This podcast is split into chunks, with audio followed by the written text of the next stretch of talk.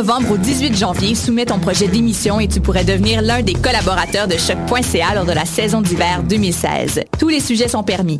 Information, sport, environnement, politique, humour, musique. Cet hiver, joins-toi à une équipe diversifiée qui axe son travail sur la découverte du monde sous un œil différent et qui nage à contre-courant de la culture de masse. Pour toutes les informations, www.choc.ca s'impliquer. Les productions Nuit d'Afrique invitent tous les artistes de musique du monde au Canada à s'inscrire à la dixième édition du Célidor de la musique du monde. Ce prestigieux concours vitrine est une chance unique de vous faire découvrir et de remporter de nombreux prix. Vous avez jusqu'au 15 décembre 2015 pour soumettre votre candidature. Faites vite, les places sont limitées. Pour plus d'informations, célidor.com. Ça a commencé avec le Montignac. Après ça, il y a eu l'oriental puis l'occidental. J'ai aussi essayé le paléo, le 5-2, le californien, le Atkins. Des régimes, j'en ai fait un puis un autre.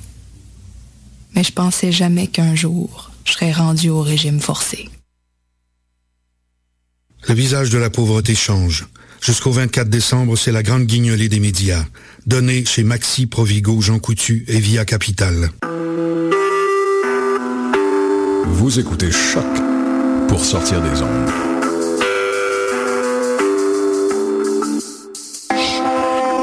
Podcast, musique, découverte. Sur choc.ca.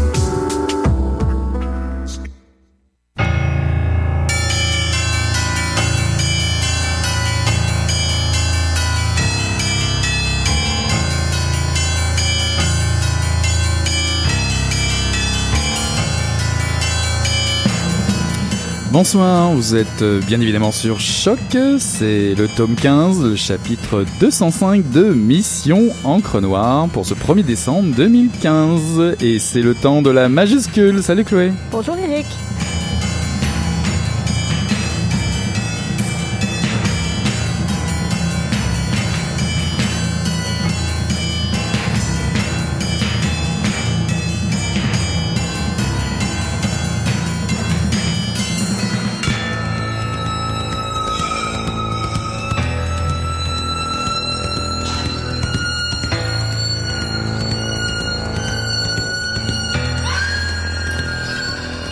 Et pour ce tome 15, une fois n'est pas coutume, pour ta majuscule, nous allons parler de poésie. Nous allons faire un blitz de poésie, n'est-ce pas Chloé? Oui, tout à fait. On va présenter plusieurs recueils et nous avons une invitée en deuxième partie. Exactement, Catherine Poulain, tu nous fais l'honneur d'être avec nous ce soir. Merci beaucoup. Bonsoir.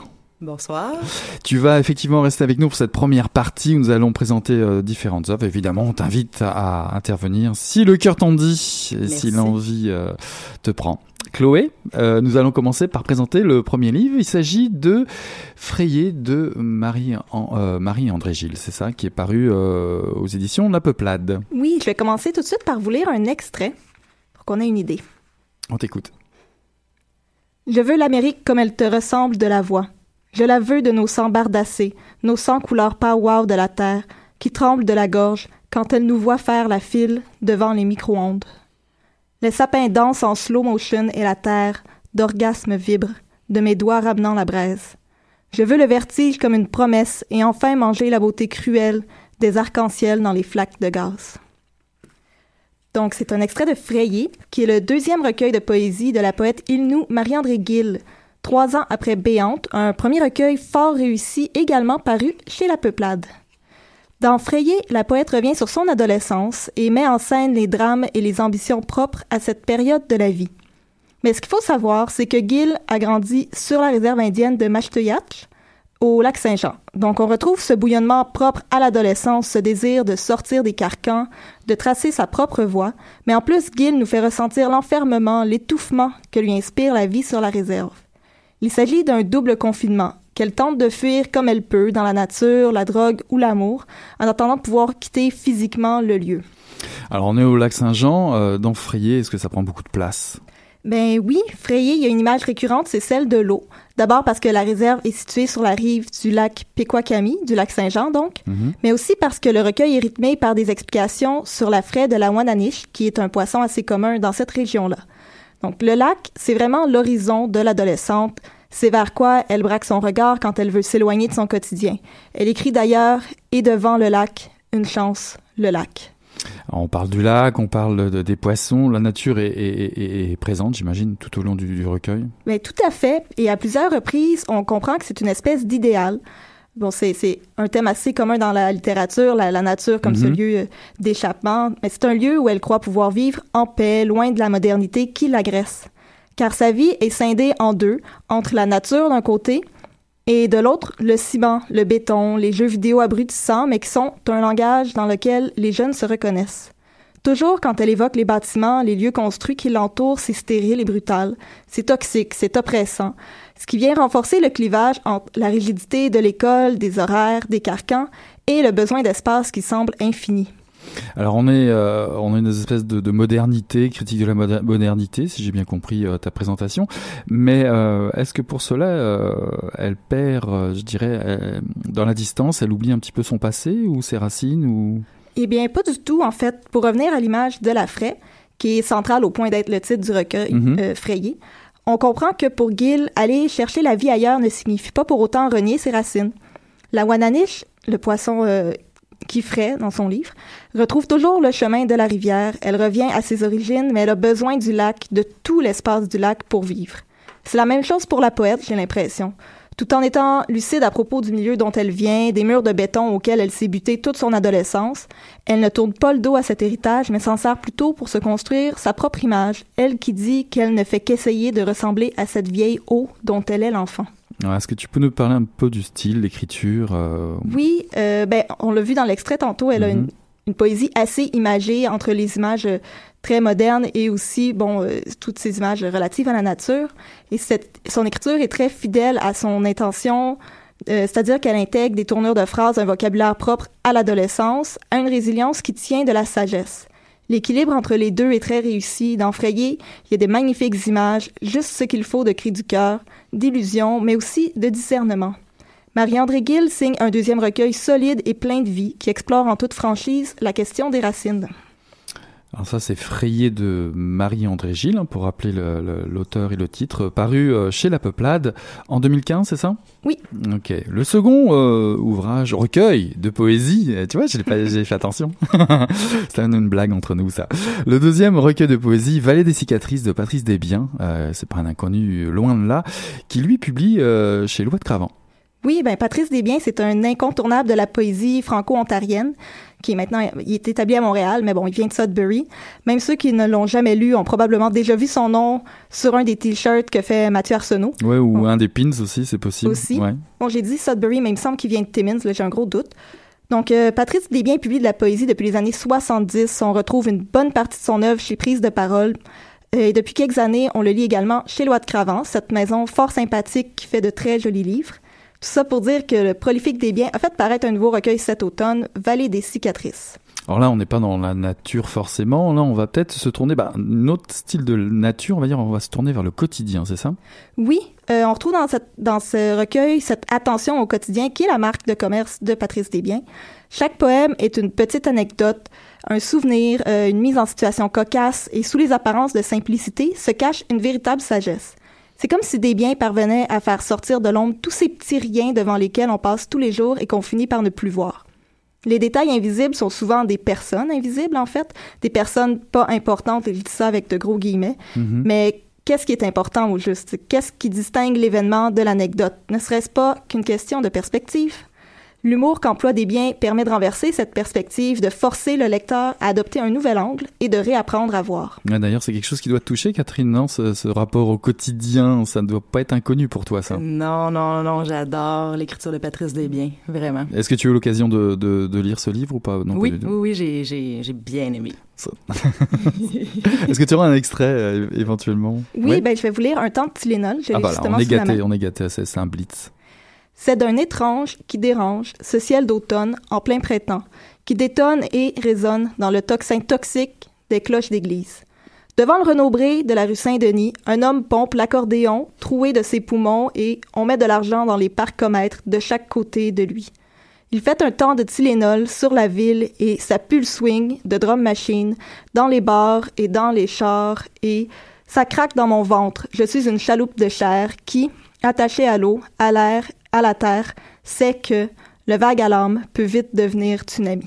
Le temps de Tylenol, c'est pas dénué d'humour du tout. Euh, non, c'est euh, l'humour n'est est très présent dans Vallée des cicatrices et il n'est pas que dans les petites choses. Il prend la forme de clin d'œil à la culture populaire et il est aussi politique. Par exemple, lorsque le poète imagine tour à tour Stephen King puis Stephen Harper jouant de la musique au petit bar. Ah oui, ils, partagent le même prénom mais pas le reste. Oui, ben tout de suite l'image fait sourire. On sait que notre ancien premier ministre jouait du piano, mais quand Desbiens dit que c'est tellement mauvais que tout le monde est malade mais la toilette est bloquée, c'est encore plus drôle. C'est comme si le poète, avec ses mots, avec ses pieds de nez, se réappropriait ce qui lui a été un peu arraché par l'élite politique et économique, ce dont il a été dépossédé. Assurément, la poésie des biens en est une de la résistance, même si elle se tient loin des éclats et des coups de gueule. Le rythme y est aussi peut-être pour quelque chose. Ses vers sont très courts, sont très directs. Il utilise beaucoup l'enjambement, cette inadéquation entre la syntaxe et le maître d'un vers, comme nous le rappelle Wikipédia. Ah, c'est très cher Wikipédia. Mhm. Et donc, euh, par conséquent, quand on lit sa poésie, la métrique nous force à prendre une pause chaque deux mots. On peut pas aller à toute vitesse, ce qui, à mon avis, est une autre façon de braquer les projecteurs sur ce qu'on ne voit pas du haut de nos vies trop pressées. Bref, la poésie des biens dans Vallée des cicatrices, comme dans ses autres recueils, est surprenante. On pense qu'on a affaire à un poème tout simple et voilà qu'on accède à quelque chose de profond, quelque chose qui résiste, comme une fève dans une galette des rois, mais surtout comme un grain de sable dans un engrenage. Ouais, moi, de mon côté, alors là, on parlait de Vallée des cicatrices de Patrice Desbiens publié chez L'Autre Cravant en 2015. À ton euh, tour de nous présenter ben, ton Eric. Oui, forcément. Moi, je suis allé dans quelque chose d'un petit peu plus différent. Ben, finalement, euh, je rejoins un petit peu les deux parce qu'on parlait d'esprit de résistance et éventuellement de la nature. Moi, j'ai choisi de vous présenter Je suis la fille du baobab brûlé de euh, René Saint-Éloi qui vient de paraître en 2015 à Mémoire d'Encrier. Alors, René Saint-Éloi, pour ceux et celles qui ne le connaissent pas encore, c'est un éditeur, l'éditeur de Mémoire d'Encrier, un écrivain aussi, un découvreur de talent pour cette même maison d'édition à Montréal. Montréal. la ville où il vit depuis 2001. Alors il vient euh, notamment récemment, je crois que c'est il y a deux trois semaines, de, rejoindre l'Académie des Lettres du Québec. Euh, ce poème, euh, ce poème qui vient de paraître chez Mémoire d'Encrier est plutôt un, long souffle dit par une seule voix. celle, on va l'appeler ça, c'est la voix de l'exil et de l'héritage. C'est par la voix de la fille du baobab brûlé, qui est le titre du recueil, cette voix, cette voix forte et, insoumise qui refuse d'appartenir à aucune chapelle. Donc tu vois, on est bien dans une forme de résistance comme euh, tu en parlais tout à l'heure. Oui, c'est une voix assez multiple aussi. Exact, oui, parce que elle, la voix ou il, l'auteur, euh, c'est une voix sans visage. Pour mieux, euh, pour mieux les citer tous, tous ces visages, tous ceux que l'auteur a dû croiser en personne, en lecture. J'imagine, pourquoi pas un, un, un Dany Laferrière ou des auteurs en écriture également. Ces auteurs à qui il hommage ici, euh, puisque cette voix qui vient du creux de l'arbre, de ce baobab, cet arbre sacré et mythologique, ben, cette voix, c'est le verbe, le poème, le poème épicé, qui n'a ni race, ni origine, et qui honore la parole africaine, autant la parole haïtienne, québécoise. On peut même y voir des échos de Miron dans, euh, cet aspect de l'exil. Puis la voix amérindienne, bien entendu, qui se retrouve ici. Et donc toutes ces voix-là sont réunies autour du thème de l'arbre. Exactement, l'arbre, l'arbre magique africain, c'est ce fameux arbre à palabres euh, euh, qui tonne une espèce de poème barbare. Euh, cette voix refuse la guerre et porte un regard lucide sur le monde des hommes, sur leur tristesse et les chagrins qu'ils laissent trop souvent traîner, bien entendu. La fille au, baobab, c'est une voix de tempête rageuse et sensuelle, en quête de bonheur. Ce bonheur, comme le dit euh, euh, René Saint-Éloi, c'est ce nerf coincé près du cœur. Et ce bonheur sauvage ne s'attache à aucun territoire en particulier. Ce bonheur, il est multiple et accueille tous les visages. L'unique route possible, dans ce cas, bah, c'est l'exil. L'exil, mais pas n'importe lequel, l'exil sans compromis, à la poursuite des rêves, à la poursuite d'un visage qui lui échappe évidemment sans cesse. Tantôt, cette voix ben, s'oublie euh, dans l'amant qui passe. Plus tard, euh, elle s'oublie ou elle accueille l'offrande d'or et de menthe des esprits vaudous. Donc tu vois, il y a vraiment l'inspiration euh, haïtienne, africaine, tout ça c'est mélangé dans ce livre-là.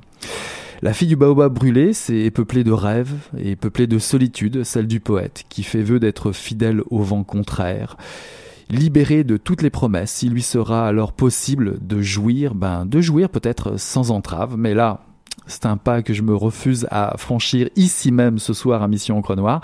En tout cas, c'est une belle prise de parole métissée qui résonne sans limite et sans compromis dans le déferlement d'une écriture sans concession. Un recueil fort intéressant. Exactement, que j'ai adoré. Le Je suis la fille du baobab brûlé, paru en 2015 aux éditions Mémoire d'Encrier. Là-dessus, je vous propose une petite pause musicale. On retrouve Yacht avec White Mirror.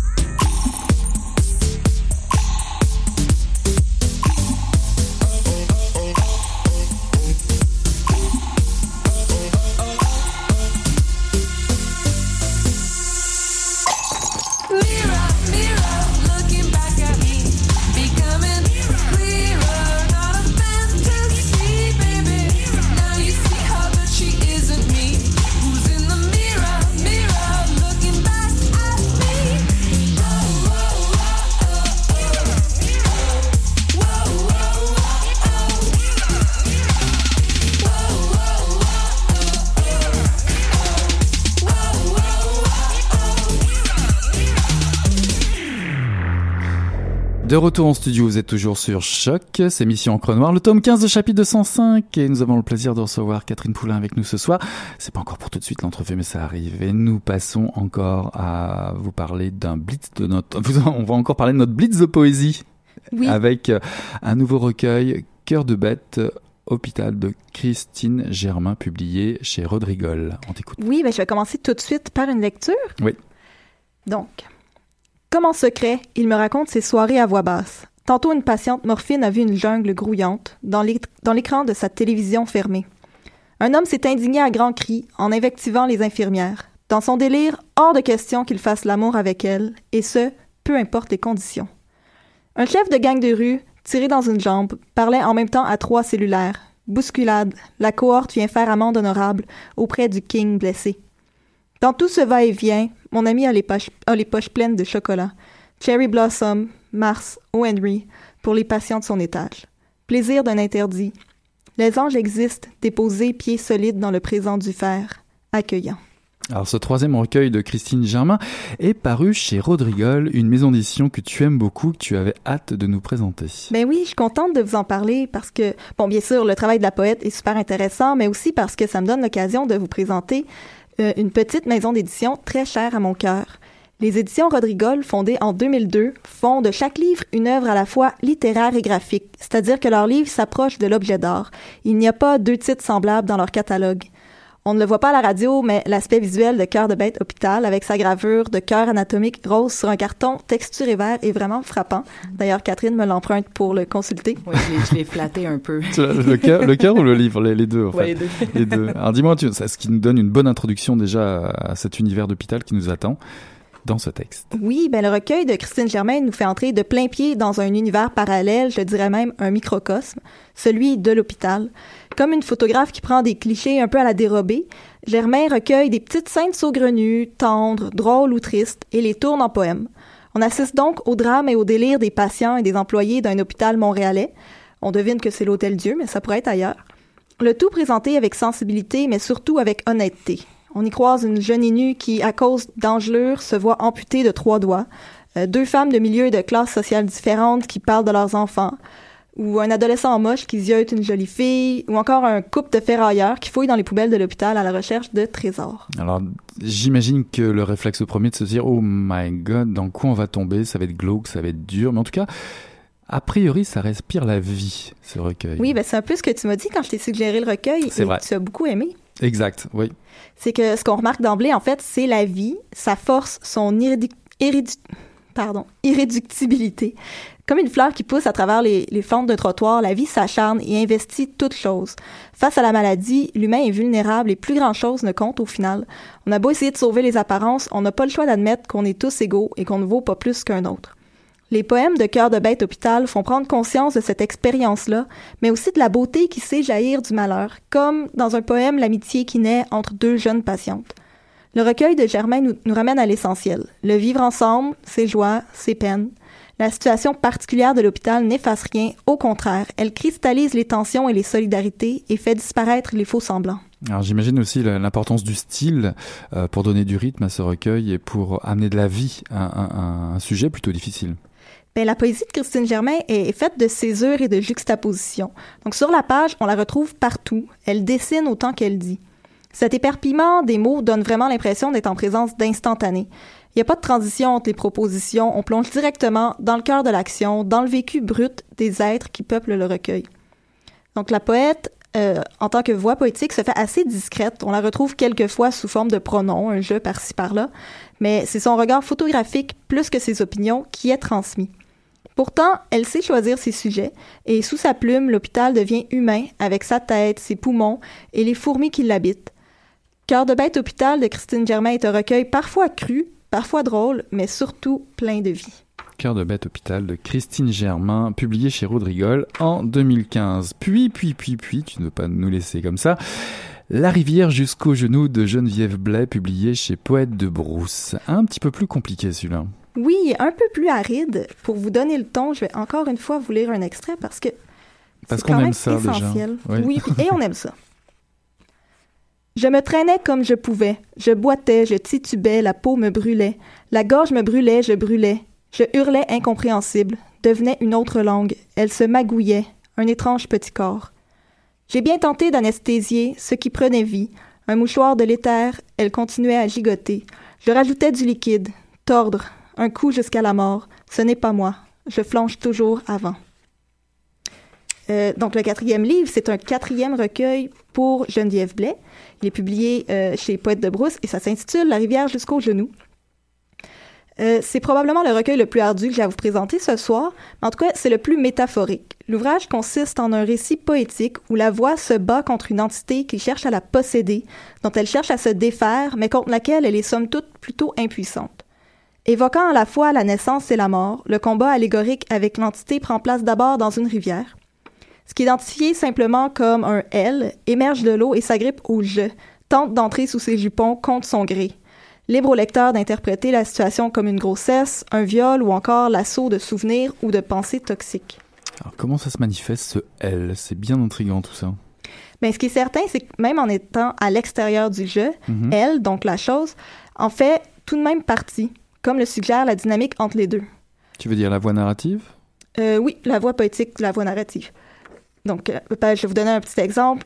La voix dit Je décide de la raser pour que je n'ai plus un cheveu, qu'elle se noie rouge et loin l'abattre, dans une maison en feu, elle, dedans pour que je la crève. J'imagine ça sent 100 fois par nuit. Donc, qui détient le pouvoir? Qui est soumis? Il y a une espèce de jeu. Parfois, le jeu s- s'applique à l'entité, parfois, il s'applique à celle qui se débat. Il n'y a pas de réponse claire. On sent que la voix poétique cherche à détruire l'entité et pourtant n'ose pas, comme si c'était tabou. On sent qu'il y a une pression qui vient à la fois d'elle et de l'extérieur et qu'elle doit se conformer, même si elle désire se débarrasser de l'entité, comme si ça impliquerait une certaine honte, comme l'était l'avortement autrefois. Ce qui me fait penser, euh, on revient toujours au thème de la grossesse, mais aussi du viol. Mhm. Et puis il y a une figure tutélaire qui, qui apparaît soudain. Oui, ben, le récit poétique se transpose par la suite à la figure du père, qui est revenu de la guerre où on l'a laissé pour mort, et je cite, s'endort avec son casque sur la tête, une pute entre les bras. Le père absent, qui ne veut pas voir, aux prises avec ses propres problèmes, le père fou sur qui flotte une aura de mort et qui est peut-être même à la source du mal-être de la voix poétique, puisque de lui émane une, une violence certaine. L'adversité ne vient pas que de l'entité, elle vient de tous les côtés, et la voix poétique ne peut compter que sur elle-même, même si on la soupçonne parfois d'être sa propre ennemie. Et là encore, on retrouve le, terme, le thème de l'eau. On n'est pas au lac Saint-Jean, mais euh, Oui, ça ben- revient régulièrement, sous forme de noyade, c'est ce que tu me disais. Ben, de noyade, mais ça revient sous, sous toutes les formes. Déjà, juste le titre euh, avec... euh, Bon, j'ai un blanc. Non, la rivière jusqu'au La rivière genou, jusqu'au ouais. genou, merci. Euh, outre l'image de l'eau, donc qui revient constamment, de la rivière, il y a l'océan aussi, la baignoire, la flaque, euh, la noyade, il y a l'image de la faille. Geneviève Blais présente la femme comme un condensé de failles, de trous, de fentes, un être béant qui doit constamment se défendre contre l'intrusion. Encore une fois, on ne peut que penser au viol, au constant besoin que ressentent la plupart des femmes de se protéger, de s'emmurer pour ne pas en être victimes. Sans jamais nommer l'assaut, le recueil La rivière jusqu'au genou fait ressentir très explicitement cette faiblesse et la rage qui l'accompagne, la rage de devoir vivre sur la défensive, la rage d'être aux prises avec un problème venu de l'extérieur. Ici, euh, plus loin dans le recueil, va prendre la forme d'une meute de loups. Alors comment se passe la construction euh, de, de, de, de cette poésie en termes du rythme, par exemple? Mais il se construit, le recueil est construit en espèce d'épisodes. Il y a des sections en vers qui sont entrecoupées de textes en prose qui donnent chair et contexte au poème. Ils introduisent ces îles, ces envahisseurs qui plus tard prennent les traits de bêtes. Les parties en prose permettent également de varier le rythme car les vers de blé sont très denses, très chargés et peuvent donner une impression d'asphyxie à la première lecture. Donc cette cohabitation entre vers et prose me fait un peu penser à une voix off qui commenterait un conte pour enfants.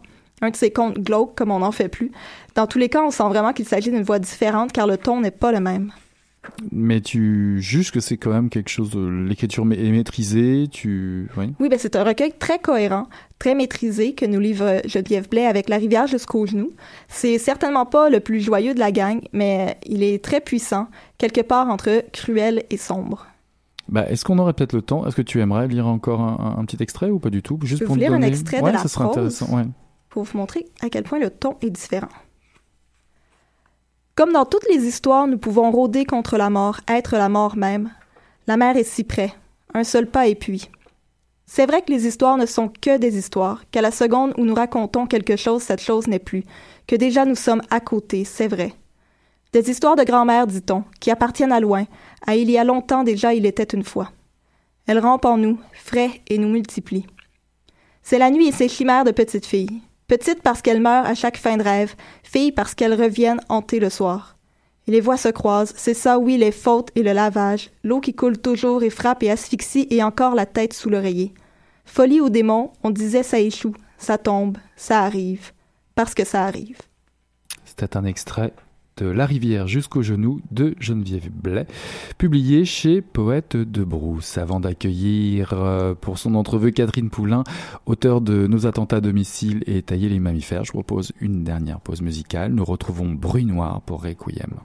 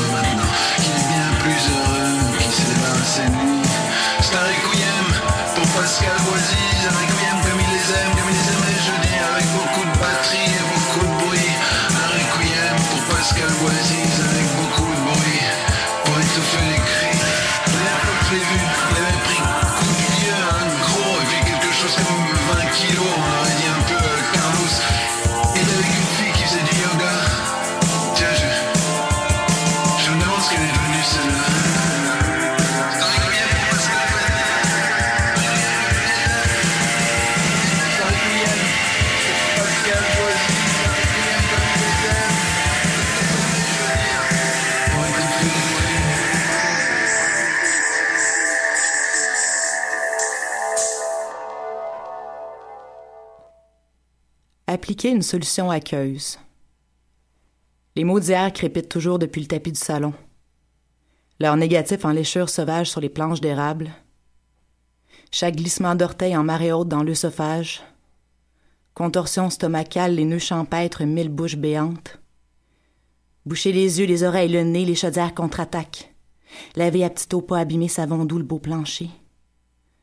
Trois traitements de téflon pour faire taire toutes nos salives. Sablage, vernissage, nouveau tapis, fibres naturelles. Toutes nos têtes perlent maintenant à la surface. Versé dans le trou. Les coquilles tombées de l'autre bord du muret sans foulure. Je creuse un étang de toutes mes mains sableuses électriques. Quatre carpes lui pousseront dans le ventre intestin algues. Je m'échouerai quelque temps enroulé dans toute ma chair, me secourer à l'ombre des voisins et de tes yeux galvanisés. Merci. Merci à toi, Merci. Catherine. Bonsoir Catherine Bonsoir. euh, de nous avoir lu euh, cet extrait euh, de ton recueil de poésie Nos attentats à domicile. Euh, merci aussi euh, de, de, de, de, de nous- de venir nous voir à Mission en. Nous sommes ravis de, de t'accueillir, n'est-ce pas Chloé? Oui, nous sommes tout à fait ravis. Et euh, d'abord, je vais te présenter en quelques mots Oui. pour que nos auditeurs sachent qui tu es. Donc, en plus d'être de la présélection des prix littéraires de Radio-Canada, catégorie poésie en 2012, tu as gagné le prix Pichet de poésie de l'Université du Québec à Trois-Rivières en 2014 pour la suite poétique Tailler les mammifères. La suite a d'ailleurs été publiée aux éditions d'Or le Sabord l'année dernière. Tu publies cet automne le recueil Nos attentats domicile à l'Hexagone sous la direction de Charles Dionne et Fabrice Basson-Goulet, mieux connu sous le nom de Poème. Dans ce premier recueil solo, si on peut dire, tu évoques l'univers de la rénovation sous forme d'un manuel réinventé, ce qui te permet de questionner le côté construit de notre environnement domestique, dont tu cherches à exhiber les cracks, les défauts, les obsessions. Tu développes ainsi une poésie dense, voire anxiogène par moments. Tout à fait. Est-ce que, pour commencer, Léger, tu peux nous parler un peu de ton rituel de travail? Ouais, mon rituel de travail, en fait. Euh, si je pars euh, du côté des thèmes, en fait, puis la recherche de sens pour fabriquer le recueil en soi, il y a toujours une espèce de partie de portion que j'appelle les poèmes euh, périphériques. Donc, ça tombe un peu dans le... C'est pas l'abstrait, mais c'est comme des cercles concentriques. Donc, il m'amène à quelque part. Il y a comme un thème qui se dégage de ça. Puis, à un moment donné, il y a une fouille archéologique dans quelque chose. Je sais pas qu'est-ce que je vais trouver. Finalement, ah, OK, là, je touche quelque chose. Puis là, dans ma tête, ça fait sens de plus en plus. Puis je mets une idée sur papier, puis ça part tout le temps comme ça. C'est vraiment en périphérie jusqu'à recentrer. C'est très important pour moi euh, de me permettre une certaine liberté puis l'abstraction jusqu'à avoir quelque chose de très précis. Puis pour le rituel, ben, en fait, le, le rituel de travail, là, carrément, je suis quelqu'un qui travaille beaucoup le soir. Euh, j'ai essayé le matin. Ça n'a pas marché. Non, non, j'ai euh, j'ai vraiment du mal, moi, à me coucher tôt. Donc, euh, le Ah, lever pas- tôt, ouais, c'est un peu difficile pour moi. Je l'ai essayé, là, mais... fait que non, à la table de la cuisine, souvent, en fait, je sais pas s'il y a une espèce de rappel à l'assemblée de cuisine, puis les parties de cuisine au Québec, on connaît beaucoup ça. Quelque chose de sécurisant, je pense, dans, dans cette espèce de tablé-là. J'éparpille mes livres, mes notes, j'écris.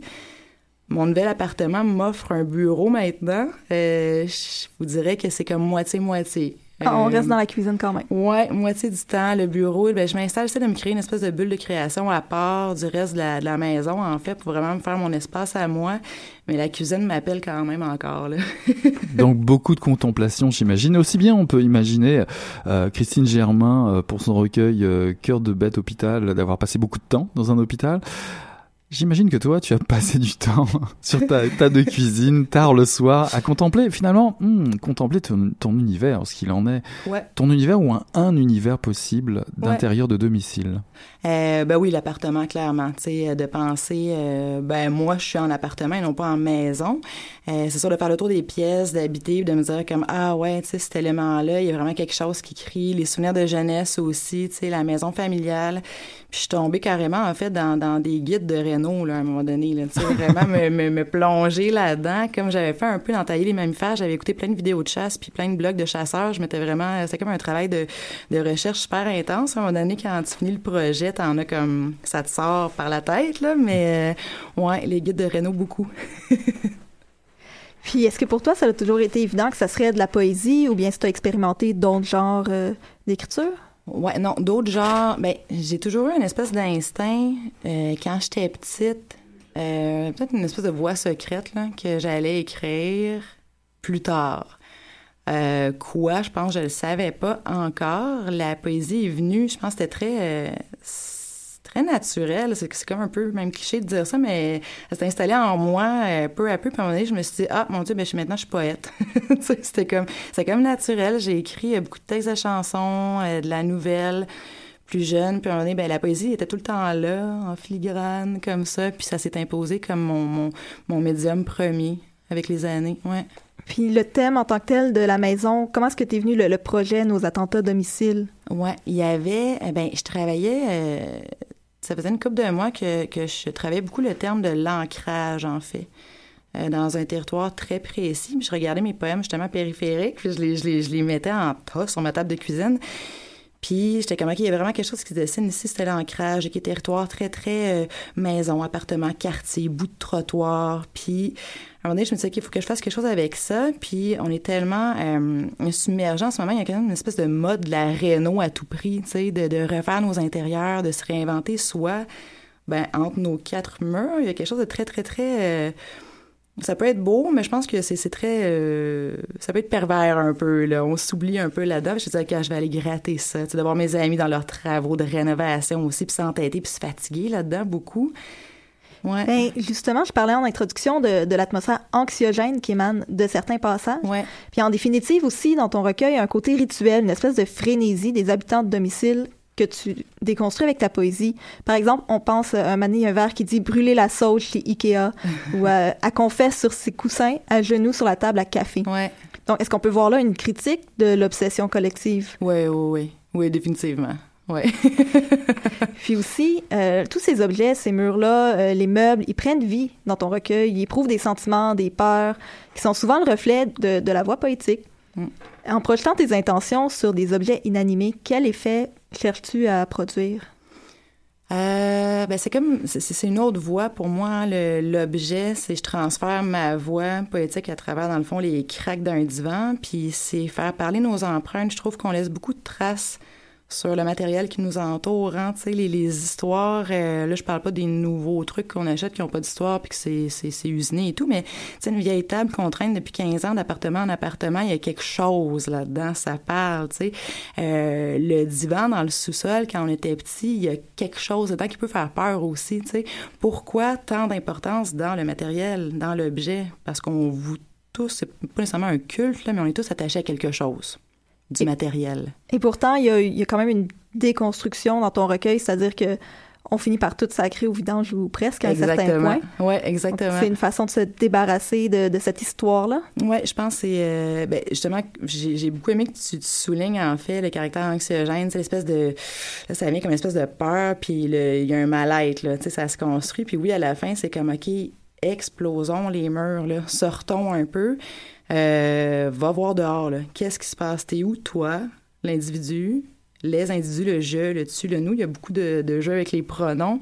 Ouais, ça c'était euh, Et cet environnement anxiogène, est-ce qu'il se traduit dans ton process d'écriture? Est-ce que euh, est-ce que c'est un flot qui coule ou c'est le résultat de plusieurs prises de notes ou de constats? Comment comment ça fonctionne? Ou ça te coule ton poème coule d'un seul geste ou? Non, non, le travail de réécriture est vraiment très, très présent chez moi. Beaucoup, beaucoup. Euh, mais ouais, il y a, une rythmique qui s'impose parce que dans ma tête, il y a déjà une espèce de...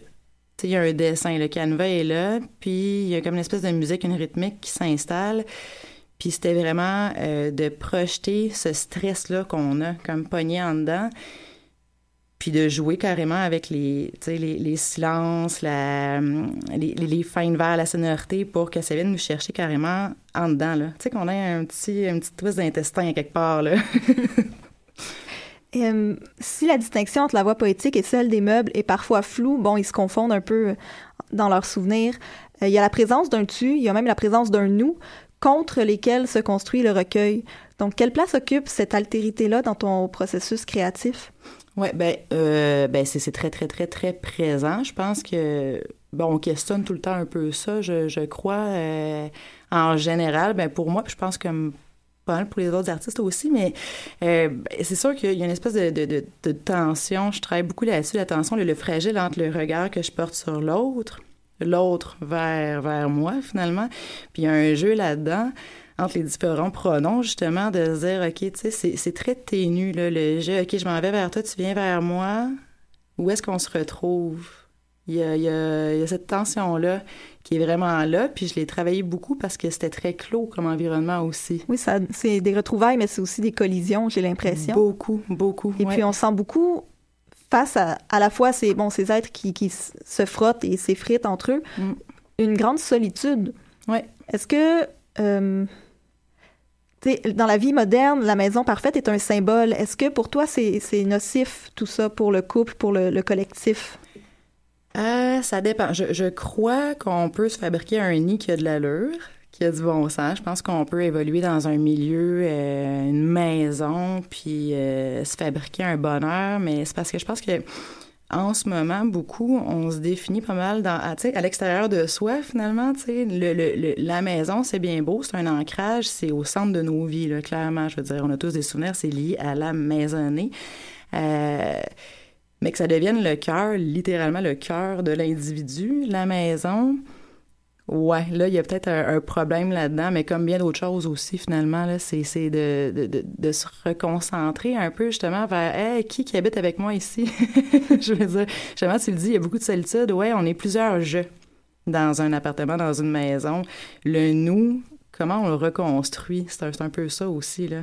Parce qu'il y a ça, la décoration d'intérieur est un espèce de reflet de qui nous sommes. Mhm. Et même si on, on a tous des dedans, euh, je veux dire, des dedans de salon pareils, là, tout le monde a les mêmes cadres de chez Ikea et tout le monde a l'exacte même bibliothèque. Mhm. C'est quelque chose qui, qui est héritée de la révolution industrielle, cette production en série. Oui, exactement, c'est ça, de, de masse. C'est drôle ce que tu dis parce que, euh, tu sais, quand on, ben, ça m'a fait au début euh, du processus de création de ce recueil-là, justement, je pensais beaucoup à ces phrases-là de « Ah, c'est vraiment beau chez vous, ça fait vraiment toi ».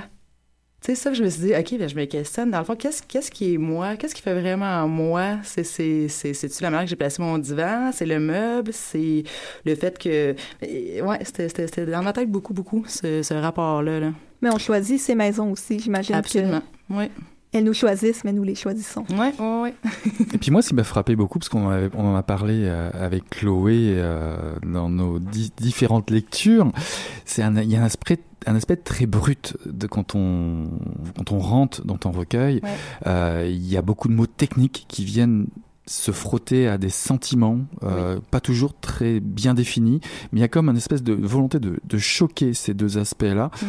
Est-ce que c'est important de provoquer euh, ton lecteur? Oui, ben, je pense pas que le, le- le- c'est c'est vraiment de provoquer le lecteur, mais de le déranger, oui, parce que je veux dire moi que ce soit doux ou violent, ben quelque chose que j'aime me dérange, clairement. Fait que oui, oui, il y a quelque chose de conscient dans le fait de OK, mais le lecteur, moi, tu sais, je veux dire, je, je- je lui fais confiance, hein, je lui donne quelque chose, ben, faut que je lui donne quelque chose pour vrai aussi, tu sais, c'est un, un, un beau cadeau, c'est comme un, c'est un, un beau jeu entre les deux, tu sais, l'auteur et le lecteur. Fait que oui, oui, je veux le déranger, ça c'est certain. Là. Puis tu sais, il y a beaucoup de travail, ben, comme tu disais, en fait, avec le, le langage technique Ouais. et le langage poétique. Puis oui, c'est voulu. C'est, c'est, ça, ça, ça fait partie de l'espèce de densité puis euh, de, de, de fracas qu'il y a un peu dans le recueil, un peu partout. ouais. Est-ce que c'est plus fort dans ce recueil-ci que, de- que dans ton travail pour euh, tailler les mammifères? Parce que là, on parle d'attentat. C'est un mot très fort, surtout en ce moment en Ben, plus. Oui, oui, oui. On- on vient vraiment, euh, on rentre dans le- la bulle de l'autre. Ouais, ben tailler les mammifères aussi, en fait, euh, je jouais pas mal là-dessus aussi parce que euh, lui aussi découlait de, de recherche. Je suis pas du tout une chasseuse, hein. Puis euh, j'ai euh, j'ai parlé avec des chasseurs, des collègues, des amis. j'ai lu beaucoup des manuels très techniques, tu sais, de la chasse à l'arbalète, bon, les carabines, telle chose. puis à un moment donné, ben c'est là, t'es gonflé, c'est super théorique, puis c'est de déconstruire ça ou de reconstruire ça en poésie finalement. Ça, c'est un méchant beau jeu. C'est super le fun. ouais. Mais comme on l'a dit, bon, il y a à la fois dans nos attentats de missiles ce milieu de la rénovation et il y a dans Tailler les mammifères euh, l'univers de la chasse et en Mhm. particulier la place que les femmes y tiennent. C'est très présent dans le recueil.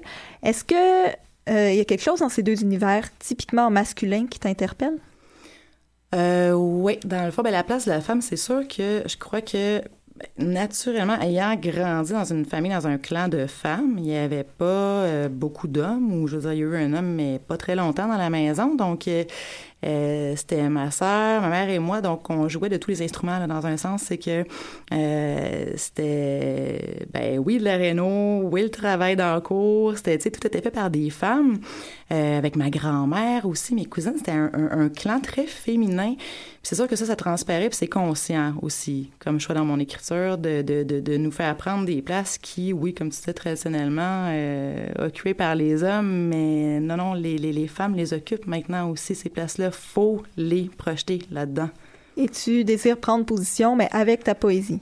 Euh, ouais, ben, je pense que ça se fait. euh, c'est très, c'est très naturel. C'est pas, c'est pas pamphlétaire non plus, mais c'est pas. euh, mais oui, la femme consciemment, elle y est intégrée dans une place de, ben tu sais, dans toute sa douceur, euh, sa fragilité, sa violence aussi. Elle parle beaucoup. C'est vrai que j'ai beaucoup de voix féminines, mais étant une femme moi-même aussi là, ouais, ouais.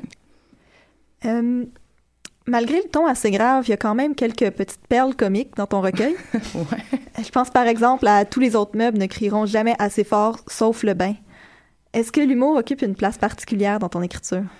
Euh, je sais pas particulière. Dans le fond, oui, je, je, je fais des clins d'œil. C'est peut-être euh, plus du côté, c'est pas de l'ironie, je dirais oui quand même, sourire en coin, tu sais, euh, parce qu'on a un, regard très ironique aussi en ce moment hein, sur ce qui nous entoure. Je pense que c'est assez, euh, c'est assez planant. C'est sûr que j'en intègre un peu. Euh, sans tomber trop dans l'ironie parce qu'on en fait déjà assez partout. Mais oui, oui, c'est, de l'humour, mais c'est très chargé, en fait. Il y a quelque chose, il y a des couches en arrière de ça, puis les petites strates qui ont l'air un peu plus humoristiques, ben, sont chargées beaucoup tragiquement, en fait, si je peux dire ça comme ça. Là. Ouais. Ouais. Est-ce que c'est une façon aussi peut-être de d'assurer un certain équilibre entre justement tous les mots tellement lourds de signification Mhm. que tu emploies, les sonorités aussi? Il y a beaucoup de jeux sur les sonorités. Ouais, beaucoup. Et, euh, et justement, avec cet humour-là, venir euh, rompre, créer un nouveau rythme, créer un nouveau sens? Ouais, on balance un peu là-dedans. C'est aussi, je trouve que ça, ça, ça porte à réfléchir parce qu'il y a comme beaucoup de sens. Il y a, il y a, il y a quelques-uns de mes amis qui me disaient Hi, OK, ouais, là, j'ai comme un sourire, mais je suis pas sûre que je dois sourire. Ah, ça, ça, ça j'aime ça, ouais. Pour revenir au, euh, à l'aspect plus, euh, ben, je vais dire, auditif euh, ou oral, parce qu'il y a effectivement des expressions, par exemple, euh, gargoton, ou euh, Ouais. il y a beaucoup d'allitération. Il y a vraiment un travail sur la langue dans ton recueil. Est-ce que tu viens du milieu de la performance? Est-ce que pour toi, la lecture à voix haute ou tu écris pour que ce soit lu ou que ce soit juste dans la tête? Euh, ben, je pense que le, le, le- oui, c'est clair que la sonorité est super importante. Je viens pas nécessairement du milieu de la performance. J'ai fait beaucoup de musique. Peut-être que ça, Ah, ça, transparaît. Ça, ouais, ça, ça doit transparaître là-dedans. Euh, mais je lis beaucoup aussi quand je travaille. Donc, j'écris, je prends un temps, je lis, puis souvent, ah, OK, ouais, non, ça, ça marche pas. ça, ça marche pas. Euh, donc, oui, c'est sûr que le, le, le son puis le poème en bouche, c'est important pour moi, mais je veux aussi que quand on lit, puis que la voix dans la tête du lecteur, je veux que ça soit quand même intéressant sans que ça soit nécessairement projeté. Euh, mais oui, oui, oui, la, la musique dans le poème, est- c'est toujours dans ma tête, là, ça c'est sûr, ouais. Euh, Si on revient un peu en arrière, j'aimerais qu'on discute de, de ben, d'abord de ton choix de la maison d'édition. Pourquoi l'Hexagone? Euh, ouais, c'était comme, c'était plus un cadeau, ça. C'était, Ah. ouais, ça. c'est ça. C'était pas, euh, c'était pas un choix. En fait, j'ai jamais pensé à aller euh, chez l'Hexagone. C'est pas, euh, c'est- pas négatif contre eux ou rien, rien de cela, mais c'était, c'est jamais venu dans ma tête, moi, aller euh, vers eux. Euh, c'est Charles et Fabrice, dans le fond, qui m'ont écrit le printemps passé, puis euh, ils m'ont offert carrément une collaboration. Tu sais, Hey, est-ce que ça te tente de publier pour euh, la collection sans nom, finalement? Oui, elle n'a pas de nom, cette collection-là, mais elle c'est n'a des pas de nom. jeunes poètes fort intéressants qui sont publiés à date. Ben oui, merci. Oui, c'est vrai. euh, Samuel et Chloé, c'est, très, très fort leur recueil aussi. Là. Euh, mais ouais, fait que c'était, vraiment comme une surprise. Hein. Ils m'ont écrit, puis moi, je, ben, je les connaissais de nom. Hein, tu sais, comme finalement, je les connaissais pas. mais euh, ouais, petit message comme ça. euh, puis j'ai douté, j'ai hésité parce que le, le, le, le délai de production, entre guillemets, était très, très serré. Ça m'a fait beaucoup hésiter, mais finalement, je me suis dit, ah, ben, c'est un super beau cadeau. Moi, je commence là-dedans. euh, OK, je vais. Puis comment euh, comment s'est déroulé le travail éditorial? Est-ce qu'il y a eu des difficultés ou c'était euh, le beau ciel bleu? C'était. C'était non, ça a été un, ça a été super intéressant. Premièrement, j'avais jamais vécu ça non plus. Euh, puis de travailler à trois, c'est quand même quelque chose. Euh, c'était super intéressant. Les gars sont, sont, sont très, très, très respectueux. Alors, je pense que c'est ce qu'ils veulent aussi comme approche dans cette collection-là. C'est très libre. Euh, propose, beaucoup suggèrent. Euh, mais tu sais, comme ils imposent jamais rien, leur ton est jamais euh, sais, super autoritaire. Ah non, non, ça, euh, coupe ça, coupe ça. Non, c'est tout le temps des propositions. Puis on, arrive à un consensus. Finalement, la voix du poète, ben, elle prime sur, tu sais, je veux dire, si j'y tiens vraiment, mais vraiment mordicus à ce verre-là, c'est correct. euh, fait que non, c'était, des belles soirées de rire, de fouilles, de travailler sur un mot parce que je disais, Hi, je, je l'aime pas celui-là. Puis des fois, ça arrivait que les deux gars étaient comme, ben non, moi j'aime ça. Puis moi, je me disais, ben non, moi, j'aime pas ça.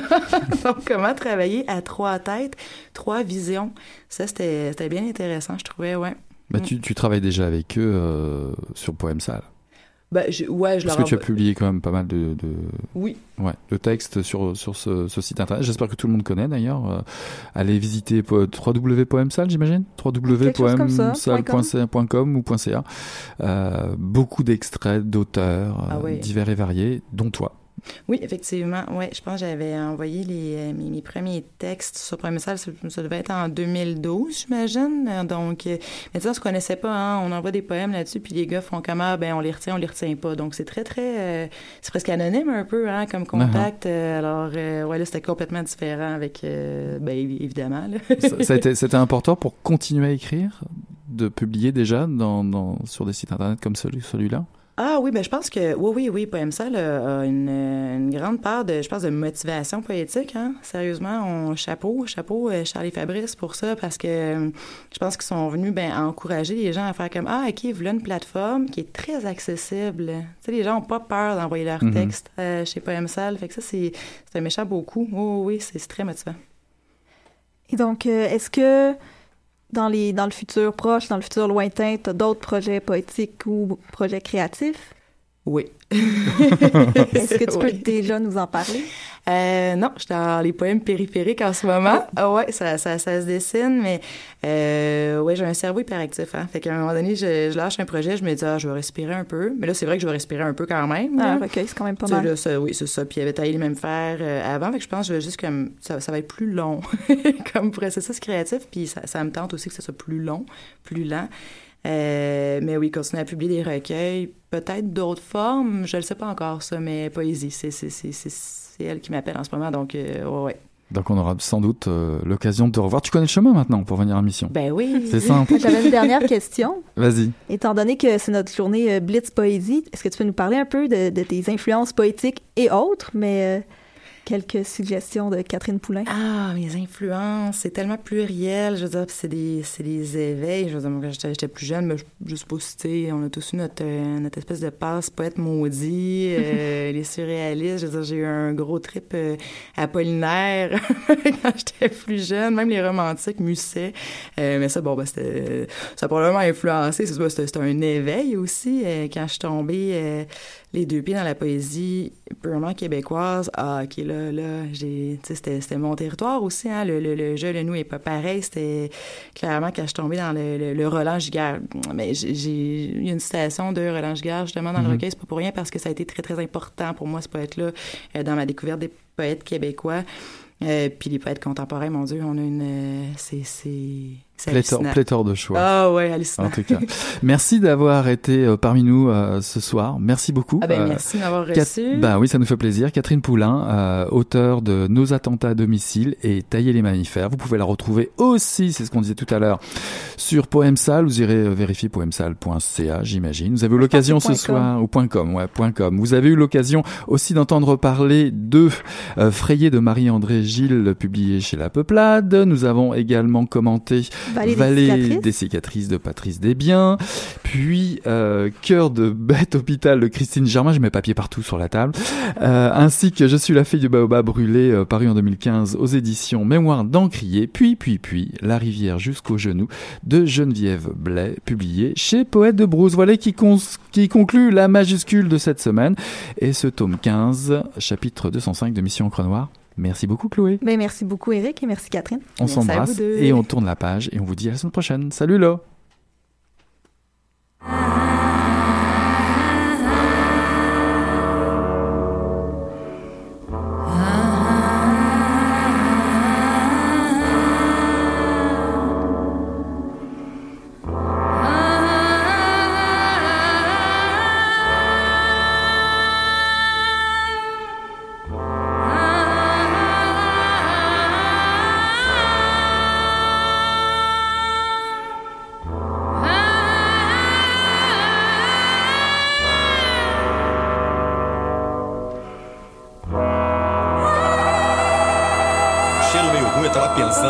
Coisa e fedeu as coisas.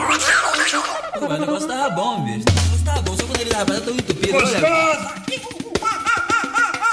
Quem diria, hein? Greta Garbo acabou de irajar, hein? É, mas eu tava falando pra você, né? Depois que eu passei a me sentir, aí o negócio ficou diferente. Jorjão! Vai, garoto! Fala a verdade. Isso tá bom. Não, a cerveja que me segue. Ô, Ciro, tira a mão do meu bolso. Agora um arame, um arame ia pegar dentro, ia pegar um gordurão e depois um arame não